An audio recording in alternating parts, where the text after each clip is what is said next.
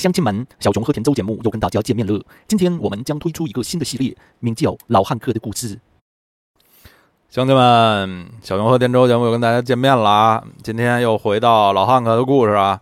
为什么一开始片头呃故意假装口音来说了一段呢？嗯，就是最近看乐队的夏天节目啊，这个节目的开头结尾有一位男性的旁白。就介绍什么本期有什么什么好看的，呃，分成上下两回，大家看完了上回还要看下回，什么给大家介绍一下规则，就有那么一个男性的旁白，口音很重啊，呃，这是不是这个网上的综艺节目对这方面的要求比较松快一些？以前在类似的节目啊，这种情况我还是见的比较少，就是好像感觉啊，主持人旁白这种角色应该还是尽量操标准普通话的啊，因为国家有推广普通话的一些要求，让这么一位这个明显口音很重的一位旁白来。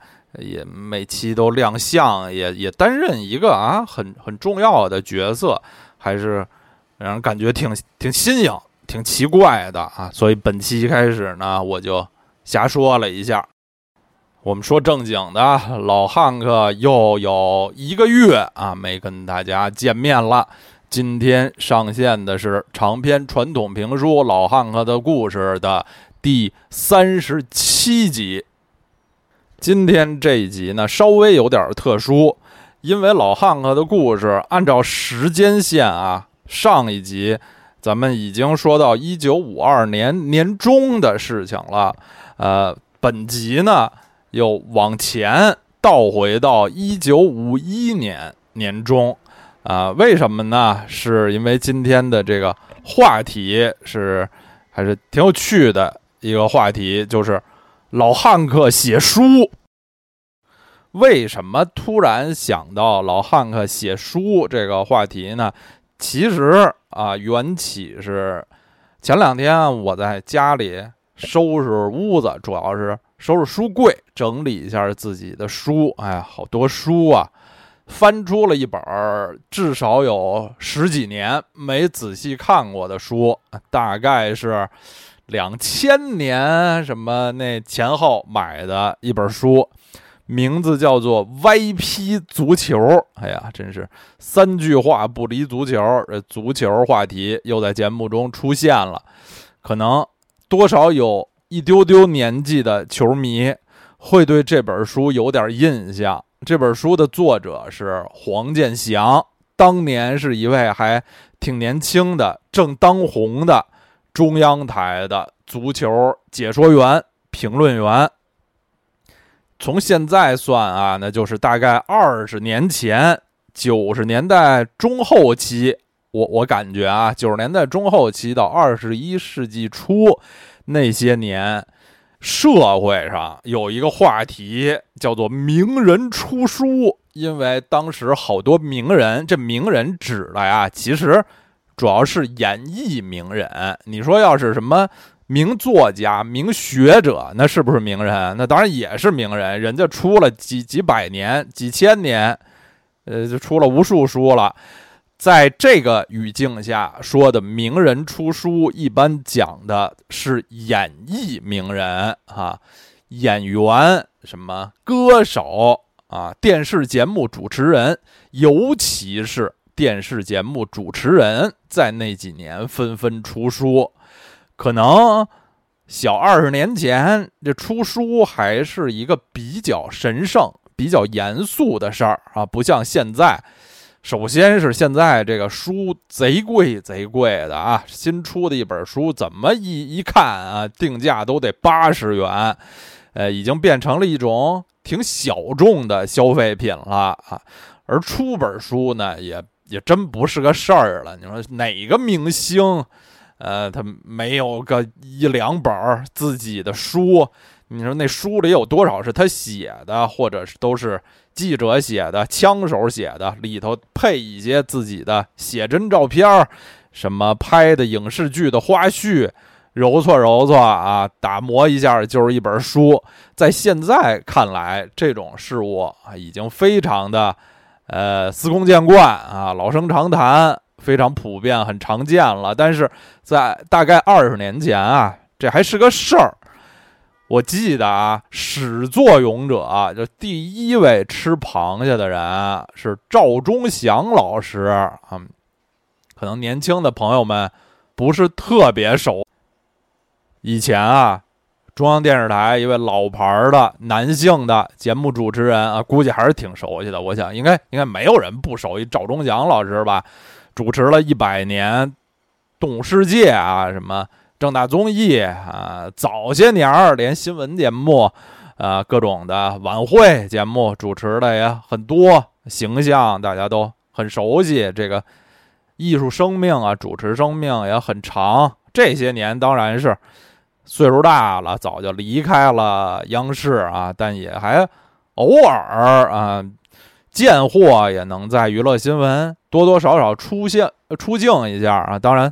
现在年纪已经比较大了，二十年前，二十多年前，可能是一九九五年左右，当时啊，已经是一位资深的老牌的电视节目主持人的赵忠祥老师出了一本书，我还记得叫什么名儿，叫《岁月随想》，封面当然就是标准照似的那么一张一张大脸啊，半身儿半身儿，好像就挺挺有文化的那种的样子。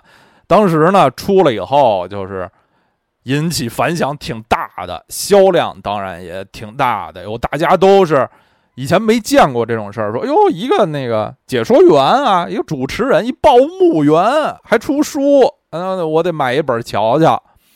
其实无非就是一个这个老的电视工作者从艺这么好几十年的一些。一些什么体会、心得、随笔、回忆，好像恨不得还夹杂了一些访谈什么的传的那么本书。我我没看过啊，我其实没看过，但是当时好像是挺热门，销量挺大的。我记得出了以后呢，也引起很多的争议，就是尤其是啊，学术界、语文界说这个这老赵他的文字功底还是不行。我记得当时。真的有什么报刊就专门啊一条一条的挑这本书里的文字上的硬伤啊，就是文字的毛病，真的挑出百八十条来啊，差不多。从那以后啊，这种名人出书就越来越多。我记得比较有影响的，像赵忠祥的老搭档倪萍，当时出了一本书叫《日子》。在春晚著名的小品啊，赵本山、宋丹丹的小品里也提到过，呃，比他们晚些的，我手里这本，呃，黄健翔的《歪批足球》也算是其中的一本吧。但是其实区别还比较大，因为这个黄健翔这本其实是他个人的足球。评论啊，随笔文章的一个结集，还真不是那种，呃，自传啊什么那类的，和岁月随讲、日子什么的，甚至崔永元的崔永元那本晚一些，我记得恨不得是零一零二年，叫《不过如此》。哎，我我还翻过，还挺逗的，因为崔永元比较幽默。这就是大概啊，十几二十年前，咱们这个中国大陆。第一次出现名人出书热潮、演艺明星出书热潮时候的我的一些回忆，咱们就会说回我们这个传记故事的传主老汉克·威廉斯。老汉克在生前呢，我们多次强调过，已经是一位在美国有着全国性知名度的乡村音乐红星。那他有没有想过啊？为了这个宣传自己啊，包装自己，也顺便大捞一笔，而给自己出一本这种传记加写真的书呢？答案是完全没有，因为毕竟年代太早了啊。从咱现在算，就是小七十年前，那时候啊，这个演艺圈。呃，尤其是这个乡村音乐的这个圈子，在可能整个演艺圈里啊，都算是相对比较落后一点儿的，有点乡土气的啊。无论是明星还是公司，他们都还没有这种的意识，说给这个明星来一本书，来从中获得一些商业利益，还没想到这一茬。但是呢，我们以前也多次提到过，老汉可是一个脑子非常灵活好使，从小就很有商业头脑，从小就。擅长出去什么卖花生豆啊，什么擦皮鞋呀，然后以后自己成了这个歌手，售卖自己的签名照啊、歌词本啊什么的，在这方面一点也不傻，很有脑子，很有营销意识的这么一位明星啊。那老汉克呢，在这方面虽然他没有想到出一本自己的自传。但他想到了出书赚钱这事儿，在这儿啊，我再强调一点：今天这期节目里我们说的老汉克出书赚钱，真就是他生前他在世的时候出书，而他在世的时候一共就出过这么一本书。老汉克去世以后，他的名声。他在整个乡村音乐、流行音乐，甚至啊摇滚音乐这个领域的他的这个威望啊，是一天比一天高。所以这几十年来，各种关于老汉克的传记、访谈、研究的图书、纪念的图书，应该说是层出不穷。但是在老汉克短暂的人生中，他在世的期间。以老汉克的名义出版的正式出版物，其实一共只有这么一本这本书名字叫什么？名字起的可真不错，非常的诱人。名字叫《How to Write Folk and Western Music to Sell》，如何写出能卖得动、能卖得好的民谣和西部音乐。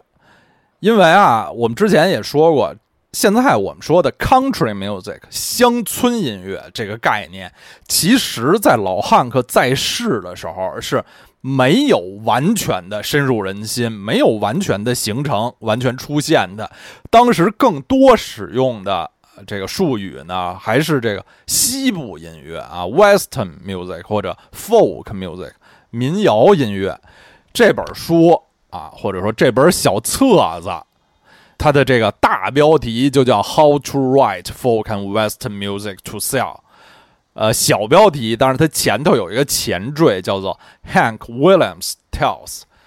汉克·威廉斯讲述如何写出能够大卖的民谣和西部音乐。你瞧瞧人这书操作性多么强，用现在的时髦话语来说，这个。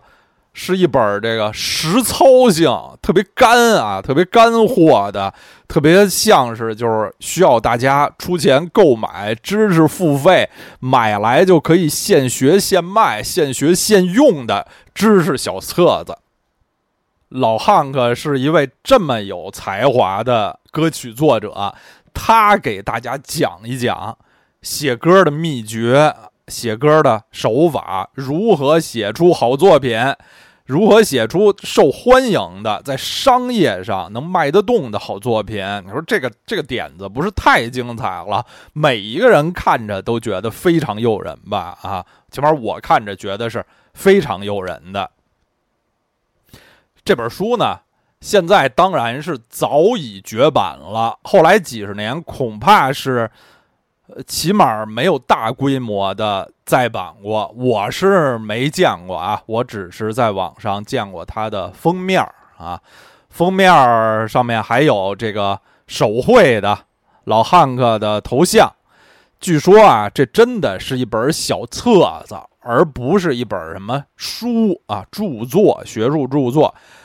这小册子有多少页啊？只有二十页，真是。薄薄的一本小册子，这更像是那种厚一点的说明书，好像是我买一个相机，买一个什么电脑硬件，买个家用电器，厚点的说明书也得二十页。据说这本书呢只有二十页，当时的售价是一美元。大家是不是感觉越来越诱人啊？这本书越来越有吸引力，只花一块钱就可以窥见啊一位优秀的乡村创作歌手，而且老汉克不是光写词或者光写曲，他是词曲全能啊！只花一美元就可以窥见他的这叫什么创作秘辛、创作 创作秘密，这事儿多值啊！真是好创意啊，创意又好，估计啊，这个读者听众也会特别欢迎。但是啊，在这里就要有一个巨大的转折，巨大的但是了。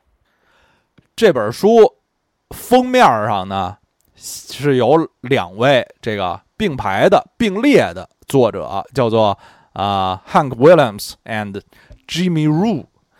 这倒是也很常见啊。我们知道很多的这个名人传记这类的书，它不可能是真的。这个名人他一笔一画或者一个字一个字在电脑上打出来是他自己写的，因为很多名人一方面他日理万机啊，这个演艺日程非常的满啊，非常的呃忙碌；一方面是他也没有这个文字的能力。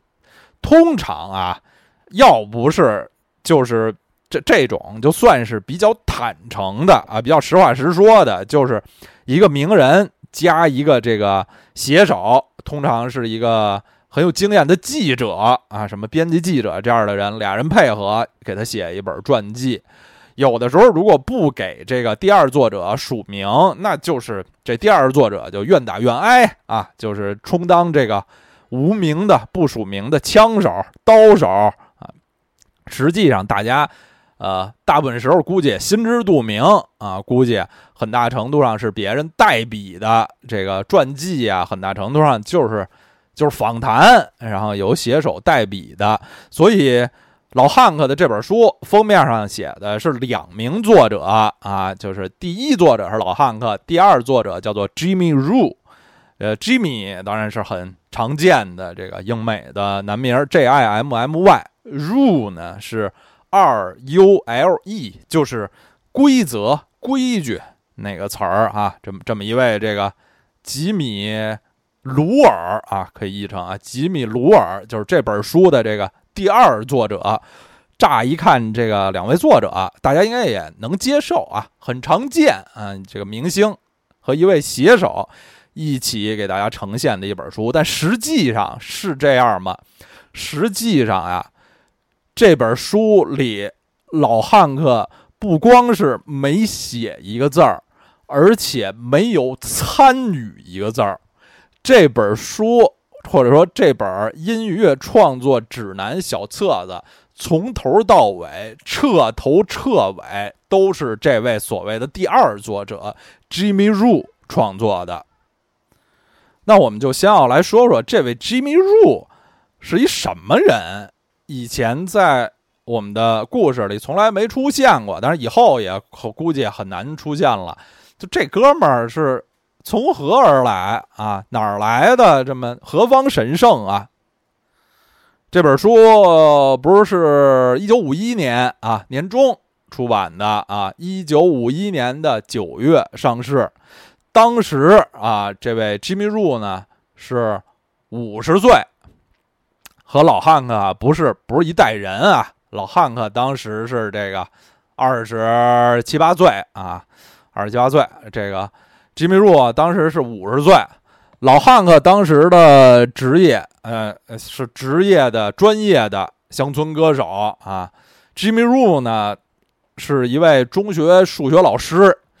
这个大家听着肯定就越来越觉得奇怪了，为什么老汉克生前唯一出版的一本书，是一位五十岁的中学数学老师写的呢？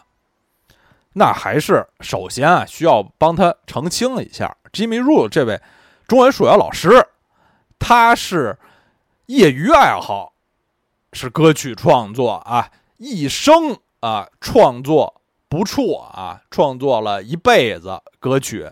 虽然啊，他的专长其实也不是乡村歌曲，就是流行歌曲，但是啊，他还是呃可以称之为一位。半专业甚至多半专业的歌曲创作者，就是他不是一个混子啊，他不是一个完全的带笔的枪手，他是一个呃有经验的音乐人。这老 Jimmy 啊，这 Jimmy 这个名儿太太常见了一点啊，我们使用他的姓儿吧，我们就呃爱称他为老褥子啊。这老褥子他和老汉克，哎呀。这么说很怪，好像俩人都挺老，其实老汉克比他年轻多了啊，就就将就吧。老褥子和老汉克，早就认识，他们俩是何时通过何种因缘认识的，已经完全不可考了。但是起码他们在一九四九年，也就是这本小册子发行之前两年就认识了，而且呢，老褥子啊曾经有一段著名的回忆，就是说。老汉克的名曲，宇宙级的名曲，我最最喜欢的老汉克的呃歌曲之一。I'm so lonesome, I could cry。我是如此孤单，我都要哭了。呃，如果大家对这首歌不熟悉的，可以回去呃听老汉克的故事的第二十三期，第二十三期的结尾处介绍了这首老汉克的宇宙名曲。这老褥子回忆说啊，当年老汉克写了这首歌之后呢，尤其是对歌词儿不是特别的自信，因为啊，这首歌歌词所传达的意象，在老汉克的作品里是相当艺术的啊，不是很通俗的直，很通俗很直白的，比如里面唱的什么。Did you ever see a robin weep when leaves begin to die? Like me, he's lost the will to live. I'm so lonesome I could cry. 你是否见过啊知更鸟的哭泣啊？当时什么树叶都都要这个落地死亡，和我一样，他已经失去了生存的呃欲望。我太孤独了，我都要哭了。就是这种歌词儿呢。当时对老汉哥的创作啊，对他的创作来说也是比较新的一种尝试。老汉克在写完这首歌的时候，曾经在也不知道一个什么场合啊，就见过啊老褥子。当时老汉克的这个歌词啊，就写在一张破纸上。据老褥子回忆说，说老汉克就拿着那张破纸片给他看，说：“哎，那谁，我刚写了这么一首词儿，你瞧瞧是不是？”是不是写太深啊？有点太太装了，太文艺腔儿，老百姓听得懂听不懂？老褥子看了看，说写挺好，写挺好，就这样吧。反正啊，这是啊老褥子他个人的后来的回忆啊，是真是假？是不是他有点往自个儿脸上贴金啊？老汉克曾经向他请教过创作方面的东西啊，那咱就不得不得而知了。起码这哥俩忘年交，他们在一九四九年就已经认识了，所以老褥子不是一个生人啊。汉克把写书的事儿托付给他，还是知道这个人有几斤几两，说这人是一靠谱的一自己人，不会写的特别特别飘忽啊，特别飞。据看过这本书的人说啊。这本书的质量其实是不错的。如果您是一个完全没有歌曲创作经验，而又有志于在这方面有所尝试的人来说，这本书是值回值回票价啊，值回它的一美元定价的。老褥子这本书写的不错，内容啊扎扎实实的，挺好。只可惜啊。因为他没有一个字儿是老汉克写的，所以对老汉克的歌迷啊、汉学研究者们来说，这本书没有没有什么真正的意义，只有一点这个奇怪的史料价值啊，但他没有真正的让我们能对老汉克的内心、老汉克的创作加深了解，完全没有这方面的意义，因为他完全是老褥子写的，而且老褥子呢，实际上也不是一个乡村创作人，所以啊，这个 这书的这标题其实是有点有点扯的，有点鬼扯。这标题说如何写出能卖的。呃，民谣和西部音乐，实际上他的作者老褥子在写这本书的时候，自己没写出过一首卖的好的，呃，乡村音乐，也就是所谓的民谣和西部音乐。他写出过没有？就是能卖的流行歌曲呢？还是写过一首半首啊？不是完全没有资历，但是在。乡村音乐创作这方面，他其实是不行的。那关于老汉哥是怎么找到了自己的这位老哥们儿啊，决定让他写这么本书，然后自己挂上名儿、挂上脸儿，自己来帮着卖，然后俩人在这个书的收入上又是怎么分成？所有这些事儿都已经不得而知了。刚才我们说了，既然这本书在真正的内容创作方面，老汉克是一丢丢都没有参与，那他为这本书做了什么呢？他没闲着，他还是做了一些贡献的。首先呢，他同意把自己的名字写在封面上，把自己的头像放在封面上。此外呢，他还是很努力的为这本书。的发行做了宣传推广，因为他自己在电台有有节目啊，他可以在自己的节目上宣传这本书。据说啊，老汉克就是在自己的节目上说，说有一天啊，我就坐下，我就突然文思泉涌，我就开始写作了。但是很快啊，我认识到啊，我一个人也写也不行啊，我是需要一些帮助的，所以我找来了。我的老朋友啊，Jimmy Ru，我们俩一起写了这么一本乡村歌曲创作指南。而且老汉克是个挺幽默的人啊，他在宣传的时候呢，也充满了这种自嘲式的这个幽默。当时他和另外一位主持人俩人就那么就那么聊啊，另外一主持人有点讽刺说：“哎呦，就看不出来啊，老汉克你出书了，你可以啊。”然后老汉哥说：“是啊。”如果这个乡亲们啊，你你们那个种田，你们这家里的田地受到这个乌鸦呀什么的这个困扰，你可以啊把我这本书就是当稻草人使，就挂在一个什么杆子上头，因为那上头不是有我的脸吗？哎，这乌鸦什么的见了就就都吓跑了。嗯，还是这个非常勇于。自嘲挺逗的，老汉克。到底有多少年轻人看了这本小册子以后，走上了音乐之路、歌曲创作之路？这个很难说，就不知道了。但起码人家老褥子还是，呃，写的这个凿凿实实的啊，认认真真的，不是一本就是出于骗钱目的写的书啊。创作态度是很端正的，而且在。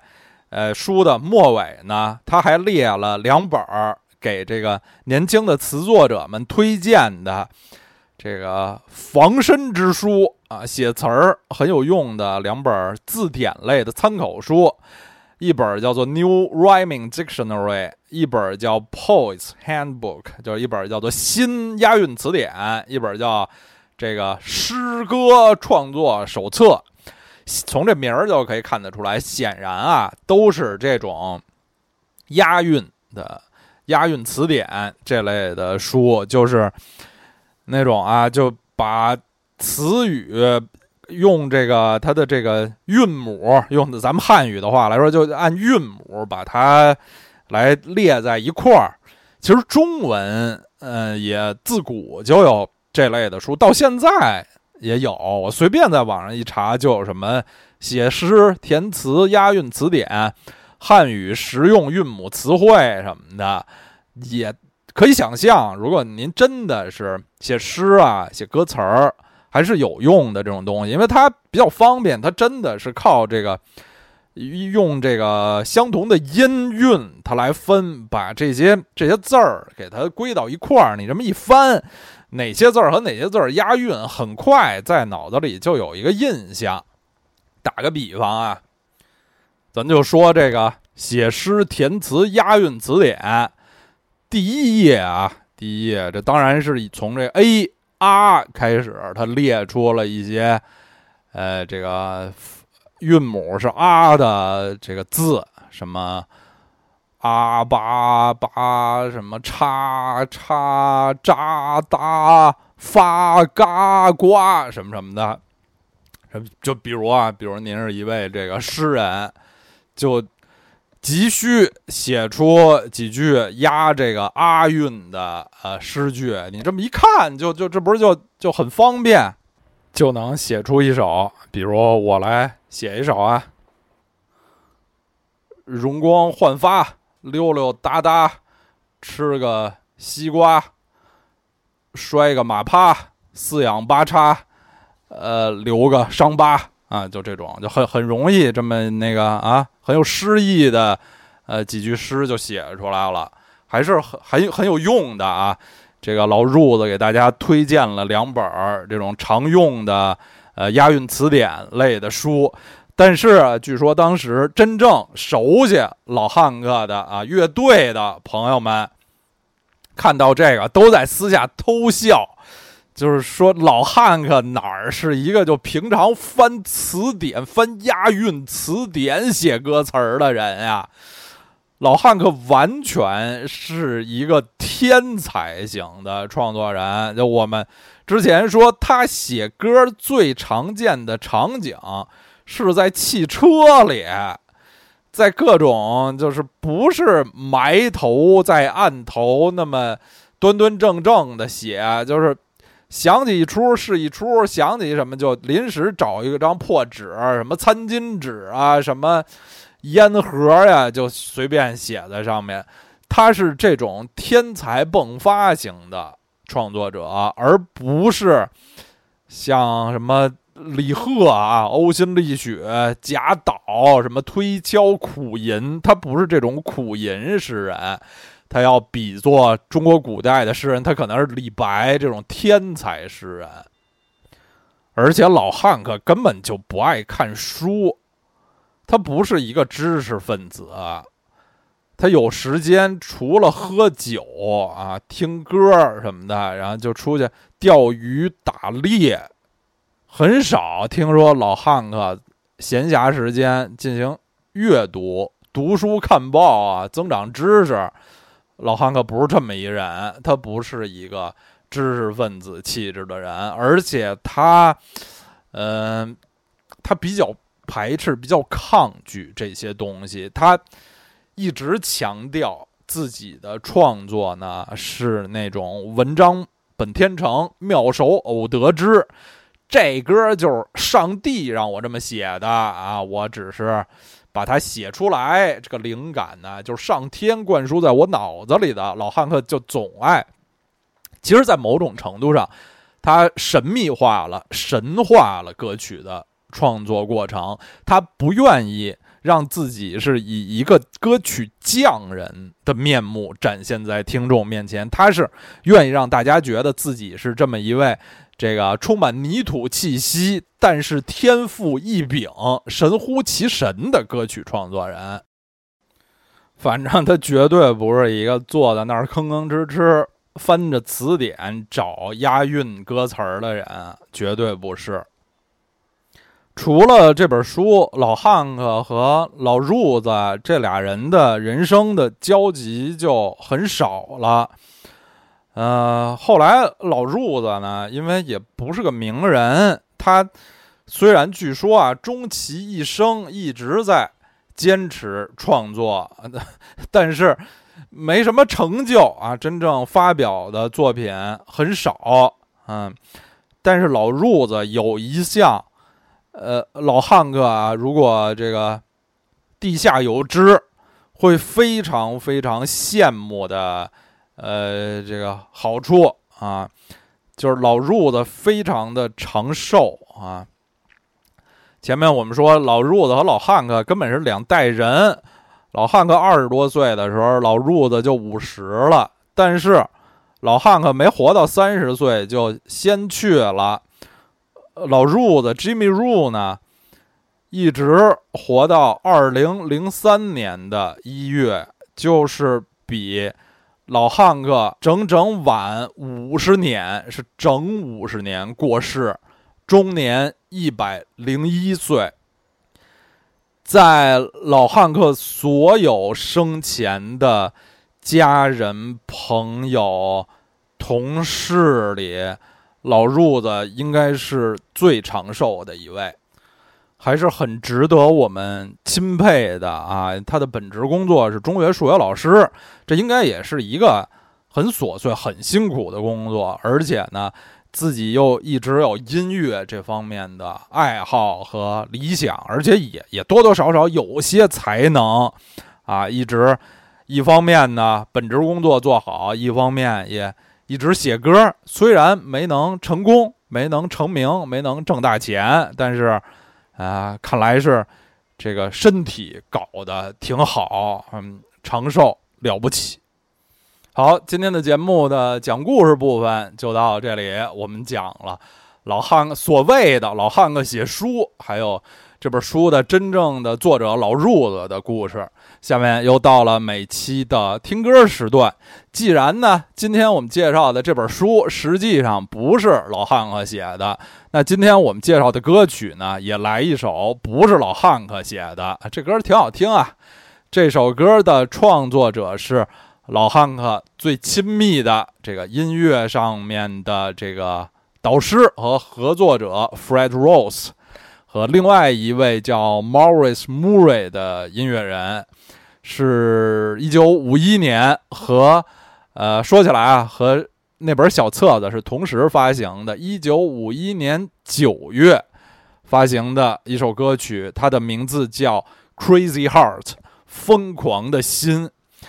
一说疯狂的心啊，大家可能会想到，从现在数，那就是整整十年前，二零零九年有一部著名的美国电影儿，就叫这个名字《Crazy Heart》，而且这部电影儿还让那个影片的男主角，呃，杰夫·布里奇斯啊，终于第一次拿到了奥斯卡的影帝。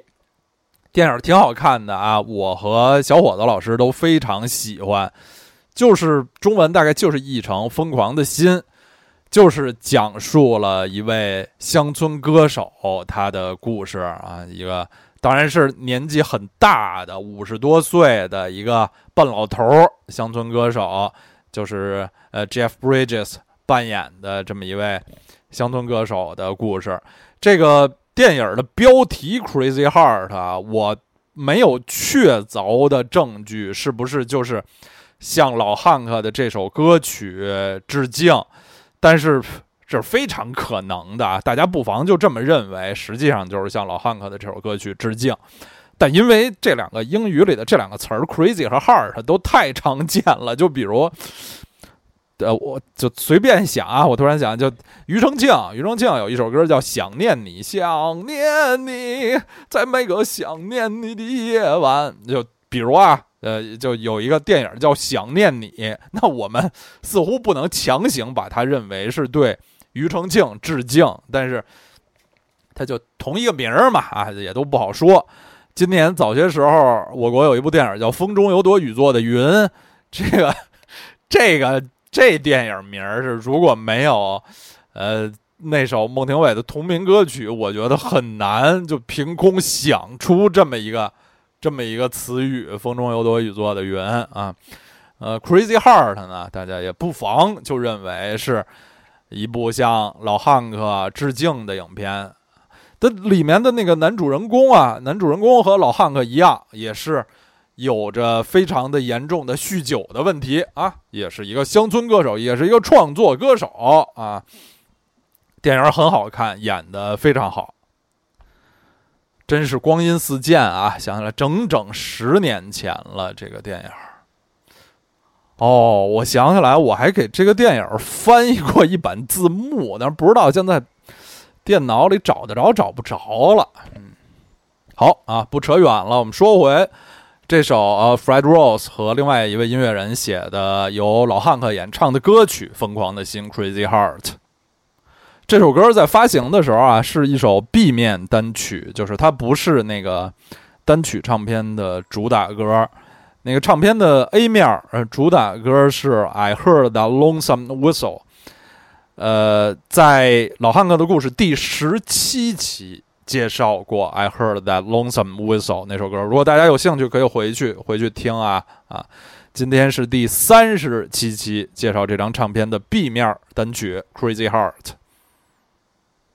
虽然这首歌不是老汉克自己的创作，但是非常符合他的传统的风格，就是非常呃简单上口的旋律和简单呃易懂的歌词儿，一共只有三段歌词儿啊，唱的是。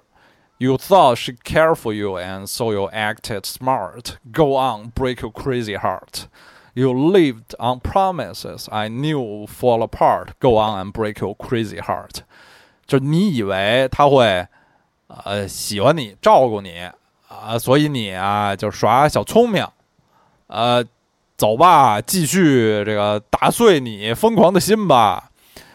呃，你指望着那些诺言啊？我知道那些诺言都会都会完蛋的啊！你去打碎你疯狂的心吧。You never would admit you were mistaken. You didn't even know the chances you were taking. I knew you couldn't win. I told you from the start. Go on and break your crazy heart. 你从来不愿意承认你。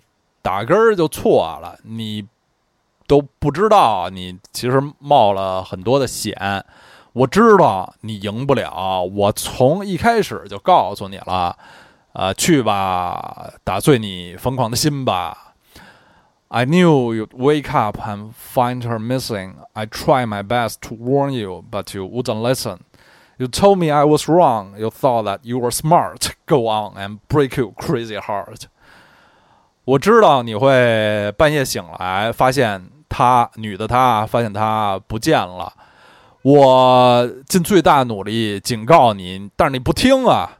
你跟我说我错了， 你以为你自己很聪明，去吧，打碎你疯狂的心吧！哎，就是这么一首歌，等于歌曲的讲述者是一个第三。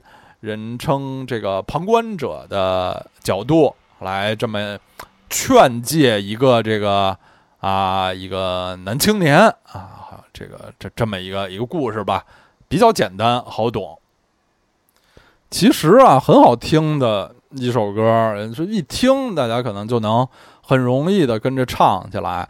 但是在老汉克的歌曲里，它是商业成绩非常差的一首啊。当时就是打进这个乡村歌曲排行榜，只在网上榜上停留了两周，成绩也并不好。后来翻唱这首歌的人也不太多啊。最近最近四五十年，这首歌都没有人再翻唱过了。其实挺不错的，大家可以尽情的去喜欢它。好，本期节目就到这里，感谢各位打过赏的朋友，你们是支撑这个节目前进的动力。我们下期再见。